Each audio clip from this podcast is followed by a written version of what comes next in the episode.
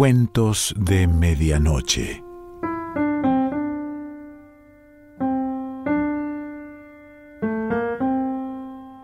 El cuento de hoy se titula La sombra de Marco y pertenece a Marguerite Yourcenar.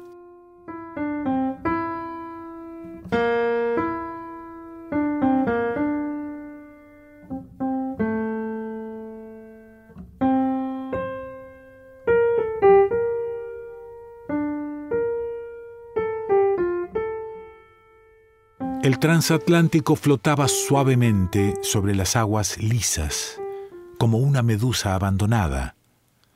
Un avión hacía piruetas con el insoportable zumbido de un insecto irritado en el estrecho espacio de cielo encajonado entre las montañas.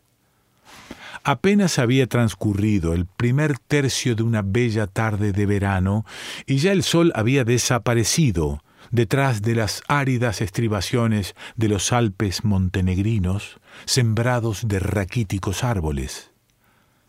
La mayoría de los pasajeros había bajado a tierra y se identificaban ante los aduaneros vestidos de blanco y los admirables soldados provistos de una daga triangular, bellos como el ángel de los ejércitos. El arqueólogo griego el payá egipcio y el ingeniero francés se habían quedado en la cubierta superior. El ingeniero había pedido una cerveza, el payá bebía whisky y el arqueólogo tomaba una limonada. Este país me excita, dijo el ingeniero. El muelle de Kotor y el de Ragusa son las únicas desembocaduras mediterráneas de ese gran país eslavo que se extiende desde los Balcanes hasta los Urales. Y en este vasto continente humano, la infinita variedad de las razas destruye la unidad misteriosa del conjunto tanto como la diversidad de las olas rompe la monotonía majestuosa del mar. Pero lo que me interesa en este momento no es ni la geografía ni la historia, es Cotor. Las bocas del Cátaro, como dicen ellos. Cotor, tal y como la vemos desde la cubierta de este transatlántico. Cotor, la uraña, la bien escondida, con su camino en zigzag que sube a Catiñé y la Cotor un poco más temible de las leyendas y los cantares de gesta eslavos.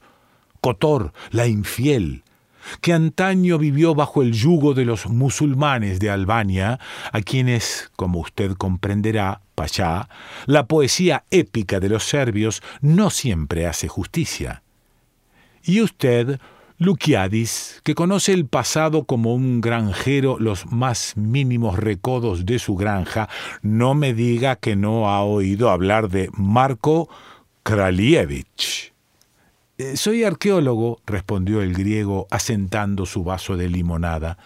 Mi saber se limita a la piedra esculpida, y los héroes serbios de usted más bien tallaban en carne viva.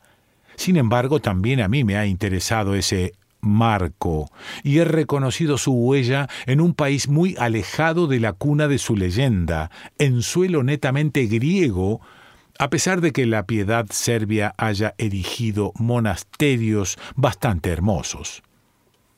En el monte Athos, interrumpió el ingeniero, los gigantescos restos de Marco Kralievich descansan en alguna parte de esta montaña en donde nada cambia desde la Edad Media, excepto quizá la cualidad de las almas, y en donde seis mil monjes, adornados con moños y barbas flotantes, ruegan aún hoy por la salud de sus piadosos protectores, los príncipes de Trebisonda, cuya raza seguramente se extinguió hace siglos.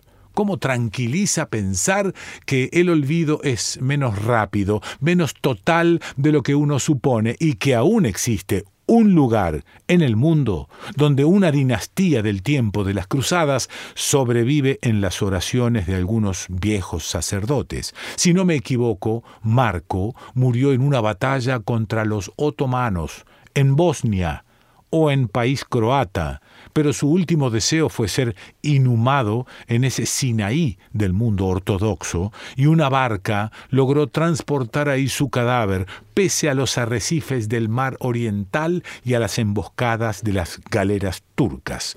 Una bella historia y que me hace pensar, no sé por qué, en la última travesía de Arturo. Existen héroes en Occidente, pero parecen sujetos por su armadura de principios, como los caballeros de la Edad Media, por su caparazón de hierro. En ese salvaje serbio tenemos al héroe desnudo, los turcos, sobre los que se precipitaba Marco, debían tener la impresión de que un roble de la montaña se derrumbaba sobre ellos. En aquel tiempo Montenegro pertenecía al Islam. Las bandas serbias eran poco numerosas como para disputar abiertamente a los circuncisos la posesión de la Tsernagora, esta montaña negra de donde el país toma su nombre. Marco Kralievich entablaba relaciones secretas en un país infiel con cristianos falsamente conversos, funcionarios descontentos, payás en peligro de desgracia y de muerte. Le resultaba cada vez más necesario ponerse directamente en contacto con sus cómplices. Pero su elevada estatura le impedía infiltrarse en terreno enemigo disfrazado de mendigo, de músico ciego o de mujer, a pesar de que este último trasvestimiento hubiera sido posible por su belleza. Lo hubieran reconocido por la descomunal longitud de su sombra. Tampoco se podía pensar en amarrar una canoa en un rincón desierto de la ribera. Innumerables centinelas apostados en los peñascos oponían su presencia múltiple e infatigable a un marco solo y ausente. Pero donde una barca es visible, un buen nadador se disimula, y sólo los peces conocen su pista entre dos aguas. Marco encantaba a las olas nadaba tan bien como Ulises, su antiguo vecino de Itaca. También encantaba a las mujeres. Los canales complicados del mar frecuentemente lo conducían a Cotor al pie de una casa de madera toda carcomida que jadeaba con el golpe de las olas. La viuda del payá de Scutari pasaba ahí sus noches soñando con Marco y las mañanas esperándolo. Friccionaba con aceite su cuerpo helado por los besos blancos del mar, lo calentaba en su cama a espaldas de sus sirvientes, le facilitaba las entrevistas nocturnas con sus agentes y sus cómplices. Al despuntar el día, bajaba a la cocina, aún desierta, a prepararle sus platillos favoritos. Él se resignaba a sus senos pesados, a sus piernas espesas, a sus cejas que se juntaban justo en medio de su frente, a su amor ávido y suspicaz de mujer madura. Contenía su rabia viéndola escupir cuando él se arrodillaba para persignarse. Una noche, la víspera del día en que Marco se proponía volver a Ragusa a nado, la viuda bajó como de costumbre a hacerle su comida. Las lágrimas le impidieron cocinar con tanto esmero como de costumbre. Por desgracia, subió un plato de cabrito demasiado cocido. Marco había bebido, su paciencia se había quedado en el fondo del cántaro, tomó los cabellos de ella entre sus manos pegajosas de salsa y vociferó Perra del demonio. ¿Acaso pretendes hacerme comer vieja cabra centenaria? Era un bello animal, respondió la viuda, y el más joven del rebaño. Estaba correoso como tu carne de bruja y tenía el mismo maldito olor, dijo el joven cristiano ebrio. Ojalá te cuesas como ella en el infierno, y de un puntapié arrojó el plato de guisado por la ventana abierta de par en par que daba al mar. La viuda lavó silenciosamente el piso manchado de grasa y su propio rostro abotagado de lágrimas.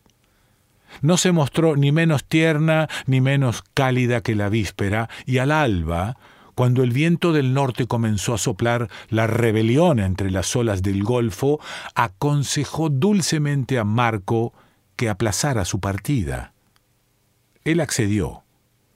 En las horas más calurosas del día se volvió a acostar para la siesta. Al despertar, cuando se estiraba perezosamente frente a las ventanas, protegido de la mirada de los transeúntes por complicadas persianas, vio brillar algunas cimitarras. Una tropa de soldados turcos rodeaba la casa, bloqueando todas las salidas. Marco corrió hacia el balcón suspendido muy arriba sobre el mar, las olas saltarinas rompían en los peñascos con el ruido del rayo en el cielo. Marco se arrancó la camisa y sumió primero la cabeza en esa tempestad en la que ninguna barca se hubiera aventurado. Las montañas se balancearon bajo él, él se balanceó bajo las montañas.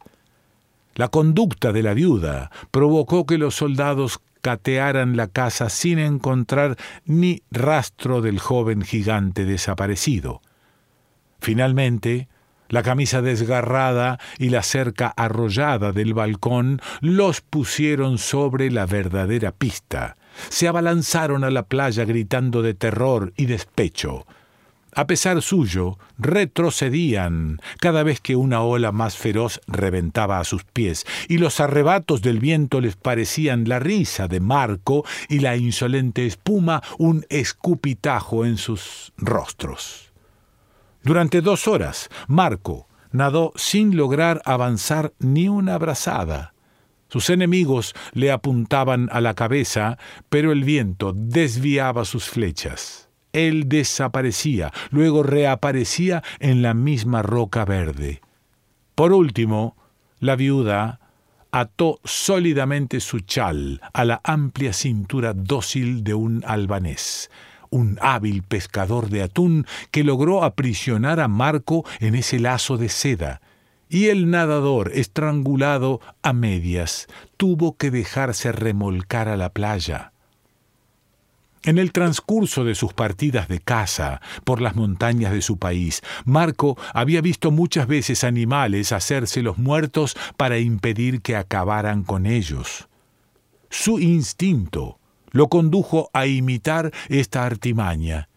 El joven de tez pálida que los turcos obligaron a volver a la playa estaba rígido y frío como un cadáver de tres días. Sus cabellos sucios de espuma se pegaban a sus sienes hundidas, sus ojos fijos ya no reflejaban la inmensidad del cielo y de la noche. Sus labios, salados por el mar, se paralizaron en sus mandíbulas contraídas. Sus brazos abandonados colgaban y el espesor de su pecho impedía escuchar su corazón.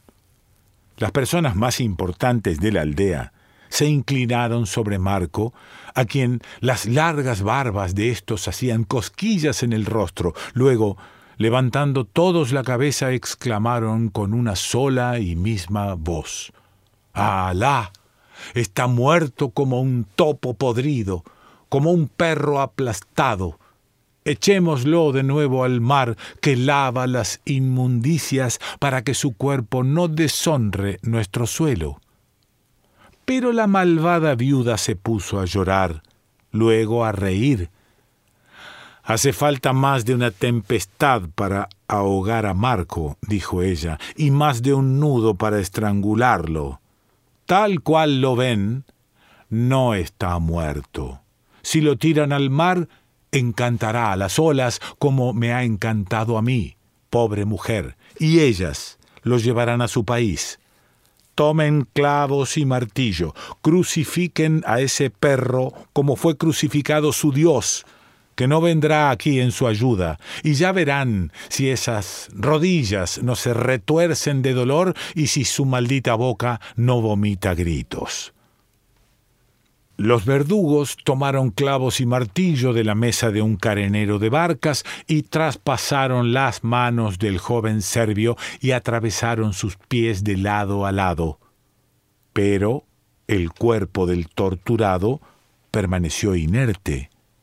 Ningún estremecimiento sacudía ese rostro aparentemente insensible e incluso la sangre no resumaba de su carne abierta, sino por gotas lentas, raras, porque Marco dominaba sus arterias como dominaba su corazón. Entonces, el hombre más viejo arrojó el martillo y exclamó, lastimoso, que Alá nos perdone por haber intentado crucificar a un muerto. Atemos una piedra grande al cuello del cadáver para que el abismo sepulte nuestro error y que no nos lo devuelva el mar. Hacen falta más de mil clavos y cien martillos para crucificar a Marco Kralievich, dijo la malvada viuda. Tomen carbones ardiendo y pónganselos en el pecho y ya verán si no se retuerce de dolor como un gran gusano desnudo. Los verdugos tomaron brasas del fogón de un calafate y trazaron un amplio círculo en el pecho del nadador helado por el mar. Los carbones ardieron, luego se extinguieron y se pusieron negros como rosas rojas que mueren. El fuego recortó en el pecho de Marco un gran anillo carbonoso, semejante a esos redondos trazados en la hierba por las danzas de hechiceros, pero el muchacho no gemía y ni una sola pestaña le tembló. Alá, dijeron los verdugos, hemos pecado porque sólo Dios tiene derecho a torturar a los muertos. Sus sobrinos y los hijos de sus tíos vendrán a vengar este ultraje. Sepultémoslo en un saco con algunas grandes piedras para que ni siquiera el mar sepa qué cadáver le damos a comer. Desgraciados, dijo la viuda, destrozará todas las telas y arrojará todas las piedras. Mejor hagan venir a las muchachas de la aldea y ordénenles bailar formando un círculo sobre la arena y ya veremos si el amor no sigue torturándolo.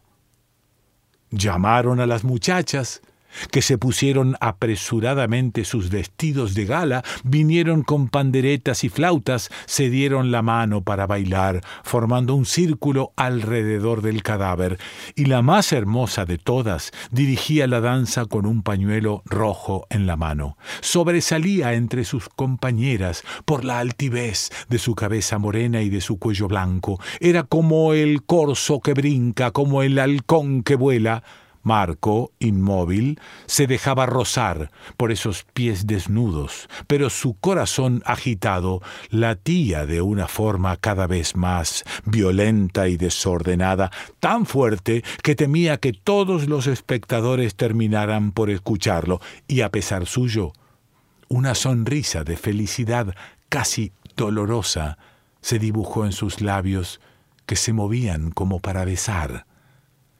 Gracias al lento oscurecimiento del crepúsculo, los verdugos y la viuda aún no advertían esa señal de vida, pero los ojos claros de Haishe permanecían siempre fijos en el rostro del joven porque le parecía hermoso.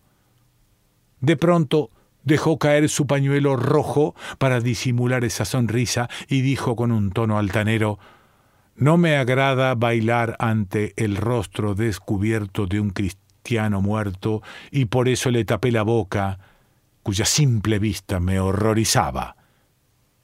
Pero prosiguió sus danzas, para que la atención de los verdugos se distrajera y llegara la hora de la oración, en la que se verían forzados a apartarse de la orilla. Por fin, desde lo alto de un alminar, una voz gritó que era hora de adorar a Dios. Los hombres se dirigieron a la pequeña mezquita áspera y temible. Las muchachas cansadas se desgranaron hacia el pueblo arrastrando sus babuchas. Haishe se fue girando a menudo la cabeza. Solamente la viuda desconfiada se quedó para vigilar el falso cadáver. De pronto, Marco se incorporó. Quitó con la mano derecha el clavo de su mano izquierda, tomó a la viuda por su cabellera rojiza y le clavó la garganta.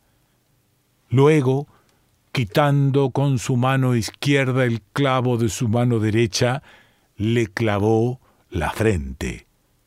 Enseguida arrancó las dos espinas de piedra que le traspasaban los pies y las utilizó para sacarle los ojos. Cuando los verdugos regresaron, en lugar del cuerpo desnudo de un héroe, encontraron en la orilla el cadáver convulso de una vieja. La tempestad se había calmado, pero las barcas tercas se dieron vanamente a la casa del nadador desaparecido en el vientre de las olas. Ni qué decir que Marco reconquistó el país y se raptó a la bella joven que había despertado su sonrisa. Pero lo que más impresiona no es su gloria o su felicidad, es ese eufemismo exquisito esa sonrisa en los labios de un torturado para quien el deseo es el más dulce suplicio. Observen, la noche cae, casi podríamos imaginar en la playa de Cotor al pequeño grupo de verdugos trabajando a la luz de los carbones ardiendo, la muchacha que baila y el joven que no resiste la belleza. Es una historia singular, dijo el arqueólogo, pero seguramente la versión que nos ofrece es reciente. Debe existir otra, más primitiva. Me informaré. Haría mal, dijo el ingeniero. Se la he ofrecido tal y como me la contaron los campesinos del pueblo en donde pasé mi último invierno, dedicado a perforar un túnel para el expreso de Oriente. No quisiera hablar mal de sus héroes griegos, Loukiadis. Se encerraban en su carpa en un arrebato de desesperación, daban alaridos de dolor sobre sus amigos muertos, jalaban por los pies el cadáver de sus enemigos por las ciudades conquistadas. Pero créame, a la Ilíada le faltó una sonrisa de Aquiles. Marguerite Yourcenar.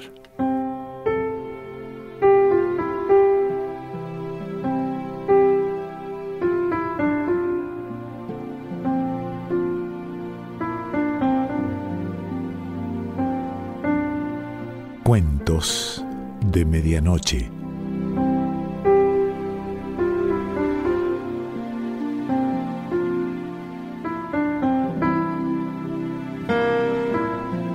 Selección Pancho Mondino. Idea y lectura Quique Pessoa.